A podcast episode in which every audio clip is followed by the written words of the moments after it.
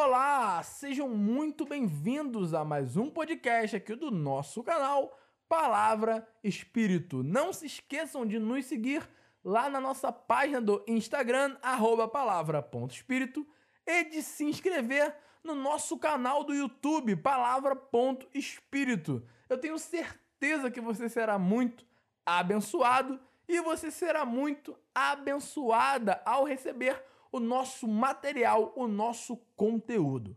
Que o eterno e grande Deus te abençoe grandemente. Prepare o seu coração, abra os seus ouvidos para receber mais uma mensagem de salmo e dos segredos ocultos nesse livro tão amado por todos aqueles que amam a Deus. E o salmo de hoje é o salmo de número 146.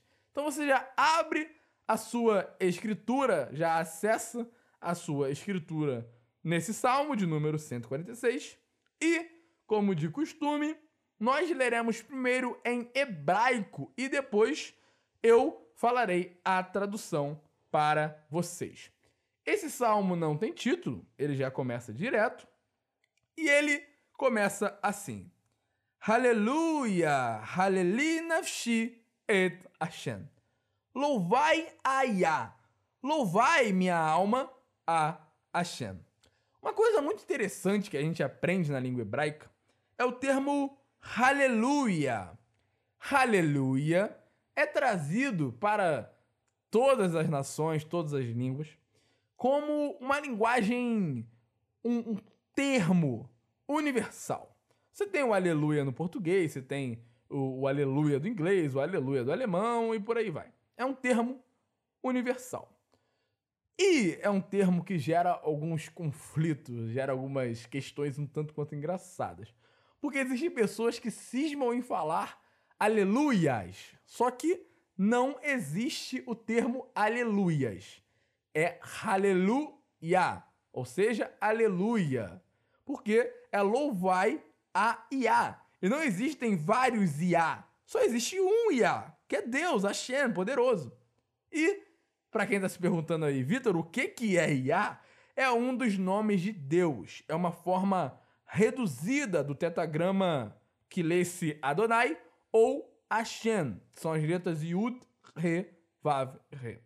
Então, para reduzir essa forma, escreve Iá. Por que tem essa redução?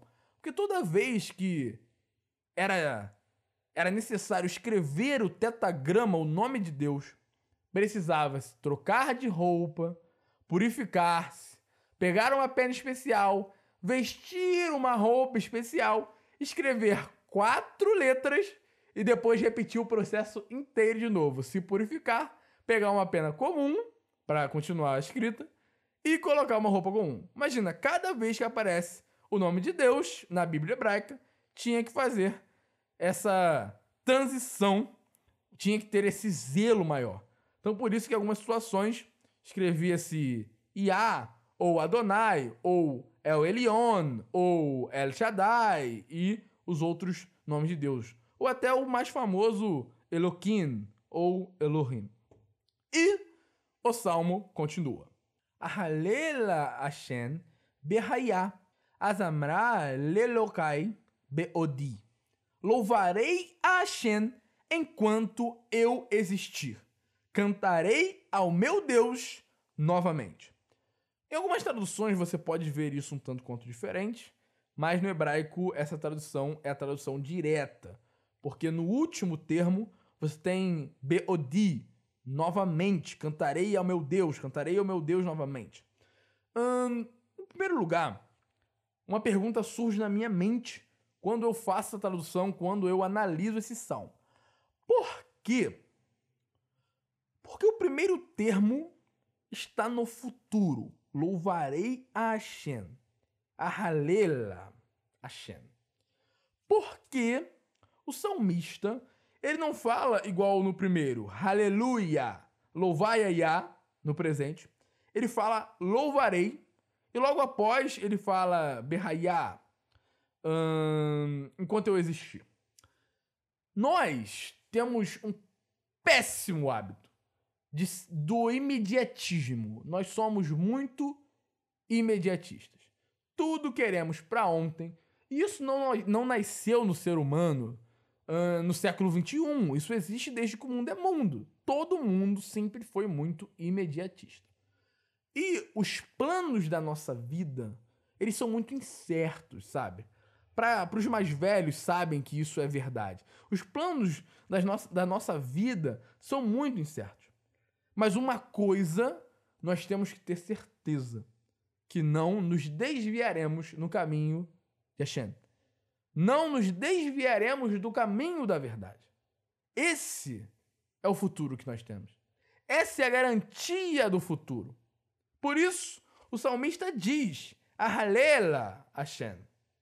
Eu louvarei Hashem. E ele fala mais: Azamrar lelokai beodi.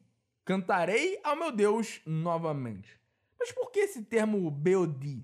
O que esse termo traz para nós?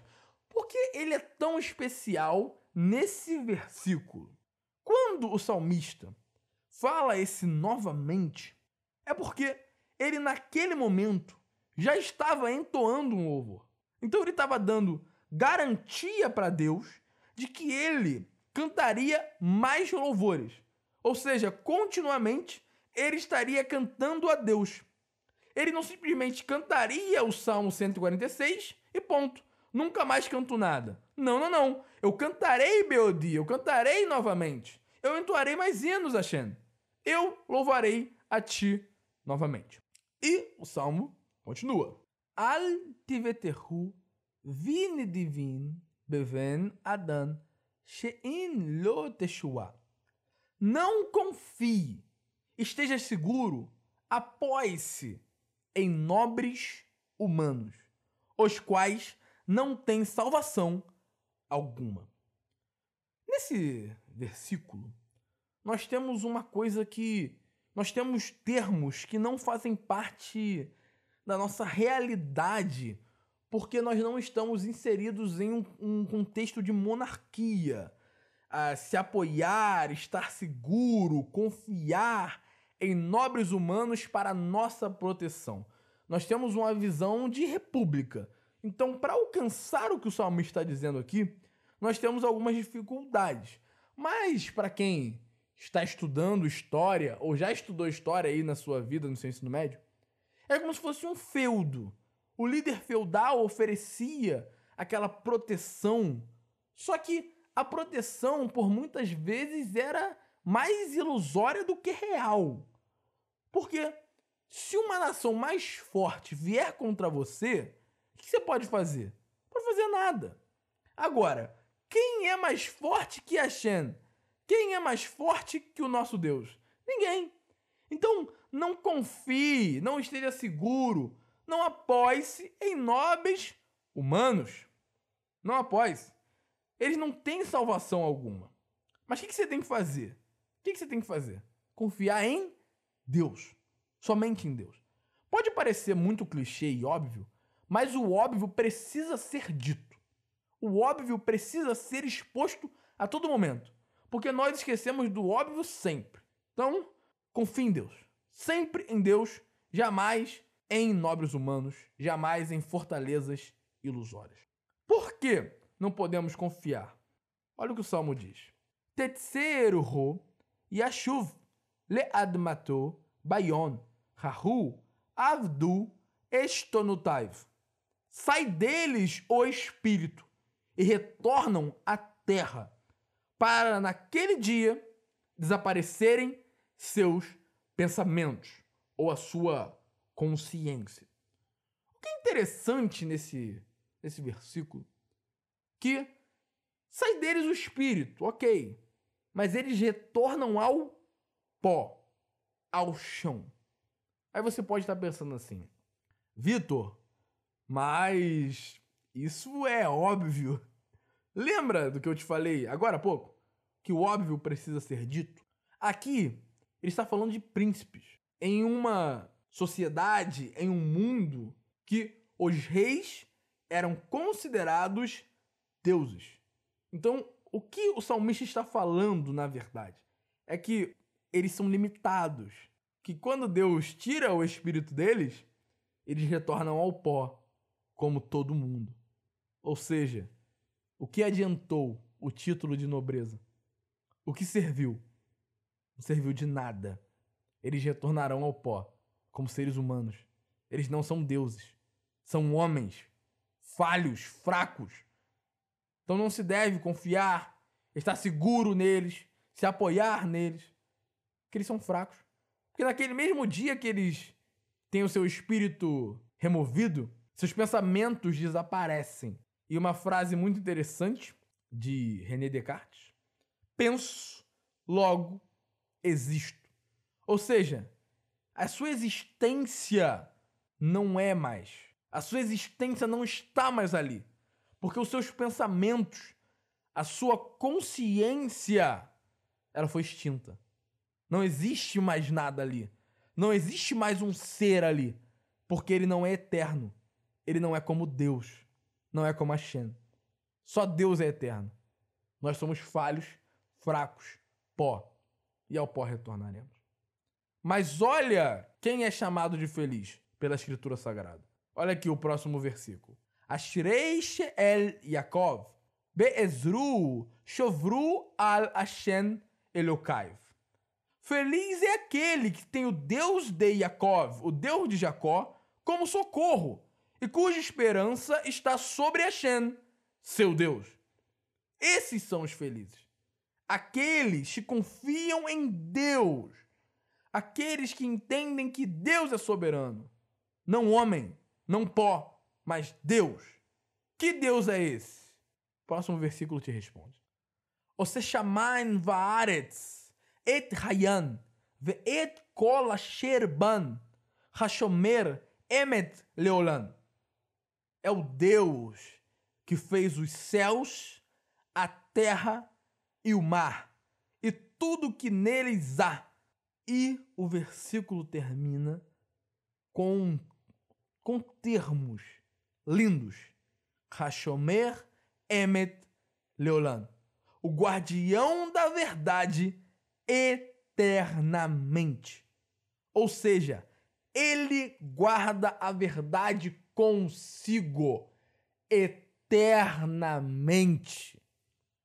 Ele é quem guarda a verdade, não nós não príncipes, mas Deus. Não pó, mas Deus. E o salmo continua. Olha o que ele fala mais. Ose mishpat la ashukin noten lechen lach evin ashen matir asurin que fez justiça aos explorados, que entregará pão aos famintos Hashem liberta os aprisionados. Repare nos tempos verbais. Olha que coisa interessante. Primeiro, ele fala você. Ele fala que fez justiça. Fez é passado. Fez no passado. Então quer dizer que hoje ele não faz? Quer dizer que amanhã ele não fará? Não. O que o salmista está falando é que Hashem, no início de tudo, ele já se fez por justo a todos aqueles que são explorados. Desde o princípio de todas as coisas, Hashem já cuidava deles. Na primeira eternidade, ele já tinha cuidado dos explorados. E o segundo tempo verbal, noten, entregará pão aos famintos. Lehen evin. Por que ele fala no futuro? Porque no começo ele fala passado. Depois ele fala futuro. Entregará pão aos famintos. Ele fala no futuro porque ele quer dizer para nós que Hashem é o nosso sustento. O amanhã está na mão de Hashem, está na mão de Deus. E ele fará questão de cuidar de nós. Ele cuida dos animais tudo é dele. Ele veste os lírios do, dos campos. Por que não vestirá nós? Por que não cuidará de nós? Nós não somos mais valiosos que isso tudo? Sim. A não termina a sua criação, o seu plano conosco? Sim. Ele entregará o nosso sustento. Ele estará conosco. Lembre, primeiro tempo verbal passado, fez justiça por todos os que foram explorados, oprimidos, desde a sua primeira eternidade, lá do princípio, do princípio, do princípio, do princípio. O amanhã ele fará também, porque ele não é Deus que só existia, que só era na primeira eternidade. Ele é Deus hoje. Ele é o mesmo para sempre. Então ele entregará o nosso sustento amanhã também. E olha o último tempo verbal. Hashem matir asurim. Ele liberta. Hashem liberta. Se ele liberta, é agora, presente. Então, a mudança, a liberdade, a libertação do pecado é hoje. Ele fez justiça por nós na primeira eternidade. Ele entrega o nosso sustento amanhã, mas a nossa mudança é hoje. O fim do nosso cativeiro é hoje. Não é amanhã, é hoje, é no presente. Todo dia precisamos ser libertos por Hashem. Todo dia precisamos caminhar mais uma milha. Precisamos estar ali com Ele. Precisamos buscar a Ele. A Shen não é apenas um encontro para nunca mais. A Shen é busca diária. É encontro diário. Esse é o nosso Deus. É o Deus que fez justiça aos explorados, que entregará o pão aos famintos e liberta os aprisionados. E o salmo continua. Ashen pokear ivrin, Ashen zokef Kefufin, Hashem Ohev Tzadikin. Hashem abre os olhos dos cegos. Hashem ergue os encurvados. Hashem ama os justos. Quando nós lemos esse versículo, nós claramente temos uma menção ao que Deus fez por nós quando Mashiach quando o Messias estava aqui na terra. Hashem, com seu poder imenso, ele fez com que Yeshua, Jesus, abrisse os olhos dos cegos, erguesse os encurvados, e que Hashem, por meio de Yeshua, honrasse os justos, que tanto aguardaram a justiça de Deus que tanto aguardaram a revelação do Mashiach, do Messias. É isso que Hashem faz por nós. E o texto continua. Hashem shomer et ve'almana yoded ve'derer rechain e avet. Hashem guarda o estrangeiro, o órfão e a viúva. Ele anima e o caminho dos ímpios transtorna ou deforma. O que é interessante de se analisar aqui, eu acabei de falar para você sobre Yeshua Hamashiach, Jesus, o Messias. Sobre o que Deus fez por meio de seu filho aqui na terra. E é exatamente isso que o texto fala no verso seguinte. Hashem guarda o estrangeiro ele guarda o convertido. O órfão e a viúva ele anima, mas o caminho dos ímpios ele transtorna. Hashem é justo. Hashem faz com que aqueles que são fiéis sejam honrados, mas os ímpios não têm vez com ele. Não tem vez nenhuma. E o texto continua. Emilor Hashem Leolan Elokair Tzion, Ledor Vador. Aleluia. Hashem reinará para sempre. O Deus de Etzion, o Deus de Sião, de geração em geração, louvai a Yah. Mais uma vez, tempo verbal futuro, imlor. Por que futuro? Se Hashem, se Deus, já não é rei desde o princípio do princípio, então por que reinará? A resposta está em Ledor Vador. Aleluia. De geração em geração, louvai a Yah. Ou seja, toda geração do povo de Deus louvará a Yah. Toda geração do povo do eterno Deus louvará a Ele. Por isso, ele reinará sempre no coração das suas gerações. Que essa mensagem tenha penetrado profundamente no seu coração e que o eterno Deus te abençoe grandemente. Até o próximo podcast. Tchau!